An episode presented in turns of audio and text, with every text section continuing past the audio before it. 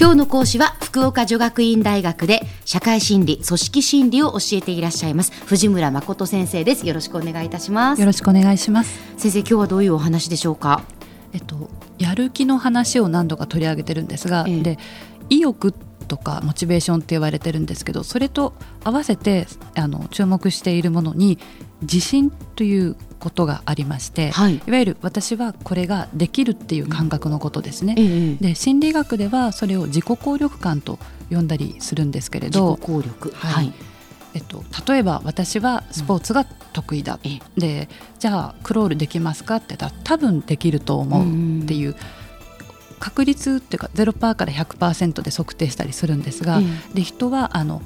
やるかやらないかですね。行動を起こすか起こさないかはあの自信があるものほど積極的に取り組むと言われてるんですね。はい、でやる気を起こすためにその自信をどう高めるかっていうことは一つ重要なテーマになっているということと、最近よく言われてることはあの若者で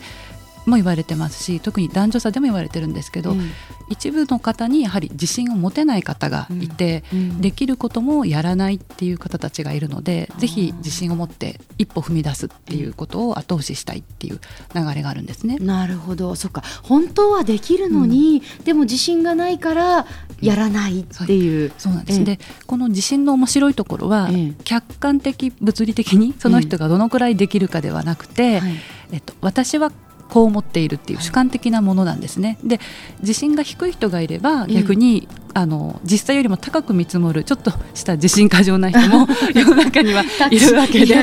い、どちらかというと私はそっちです。自信過剰なのかなって。でもあの 心理学的にはちょっと自信過剰なぐらいが、まあ、過剰すぎると困るんですけどちょっと過剰なぐらいがいいと言われてますね。はい、その方があのやっぱり生活やっていく上では、あの一歩踏み出せるので、はい、いいと言われてますね。なるほど。だから私よく羨ましいなって言われるんですけど、はい、その自分に自信がないって、はい、で自信がないのをじゃあどうどうしたらいいのか、自信を身につけるにはどうしたらいいのかっていうことですけど、あえっとどう身につけるかって言われると、うん、4つあると言われてます。バンデューラという方が言ってるんですが、1つはまず、もう自分で経験を積み重ねていくっていうことですね。できないと思うことをやってみて、うまくいったり失敗したりしながらあできるんだっていう感覚を育てていく、はい、直接経験ですね。うん、で2つ目はあの自分がやらないけど他の人がやってるのを見てあなんかできそうだと思えることがあると。確かにあの子供を見ていると、うん。はい、うち4歳と2歳の子供がいますが、はい、あの下の子は、はい、上の子を見てあお兄ちゃんがやってるから私もできるかもしれない、うん、みたいな ところはなんかある気がします。でもきっとあると思うんですね。結構グループとかチームワークの話も出てくるんですが、やっぱりこう勢いのある人というか、はい、周りができるとなんか自分もできそうな気がするって言って全体的に雰囲気が良くなっていったりってすることもあるので多分私たちは無意識のうちに人の行動も見ながらこう学んでいるっていうか、はい、自信を高めていく。でこの2つがやはりすごく強いと思うんですが、うんうん、あと2つ言われてるのは1つはあの言語的な説得って言ってつまり周りから大丈夫だよできるよって言われたり自分自身で、うん、あのダメだと思ってるけど大丈夫私はできるとこ、うん、暗示をかけていくような感覚であったり、あと一つは、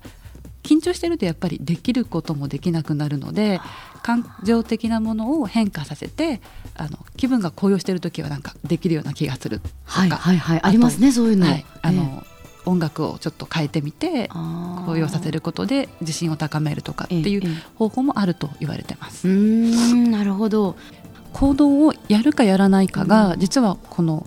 できると思うか思わないかがものすごく強く関連していると言われていて、悲しいかね人はやっぱり得意なことを積極的に行っていく、でできないと思うことはつい避けてしまうっていう傾向があると言われてますね。そうですね、はい、できることは積極的にしたいですもんねだって、うん、そうなんです。だってそれが褒められたりするから。そうです。あただもちろんあの、うん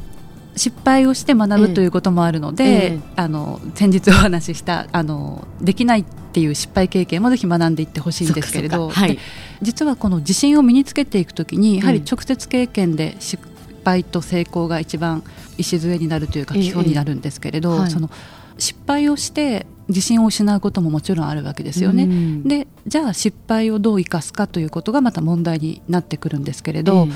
あのまた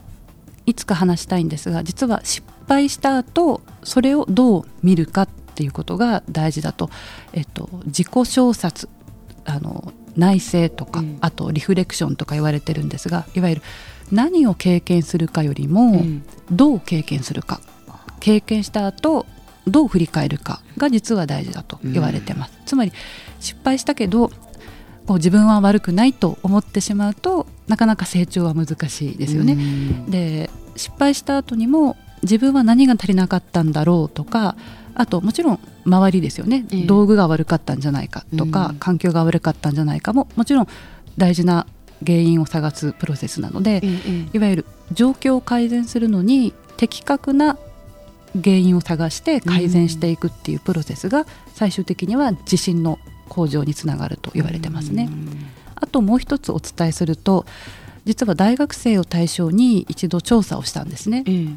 いわゆる成功経験と失敗経験をどのくらい振り返っているのかなと思ったんですけど、はい、あの多くの人は失敗はよく振り返ってるんですよね。よく覚えているんだと思います、うんうん、ただ成功経験を振り返ったかっていうとあんまり振り返ってないんですね。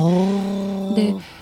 結果を見るとでも成功経験を振り返った人は高い自信を有している傾向があって、はい、これは今後調べたいんですが、うん、一つは日本人は結構謙虚なところもあるので、うん、失敗から学ぶことも大事なんですけど、うん、成功経験をあえて自分で振り返って自分は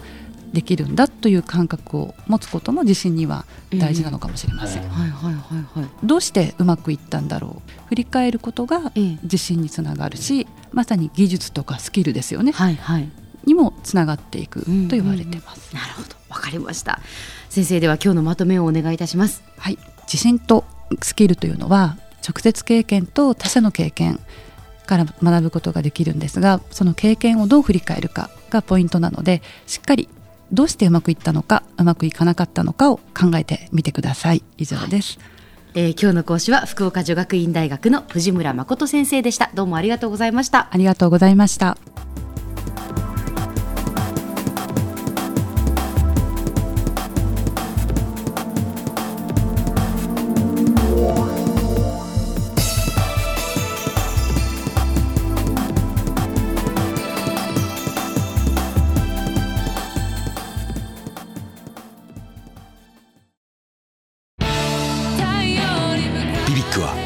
州で生まれ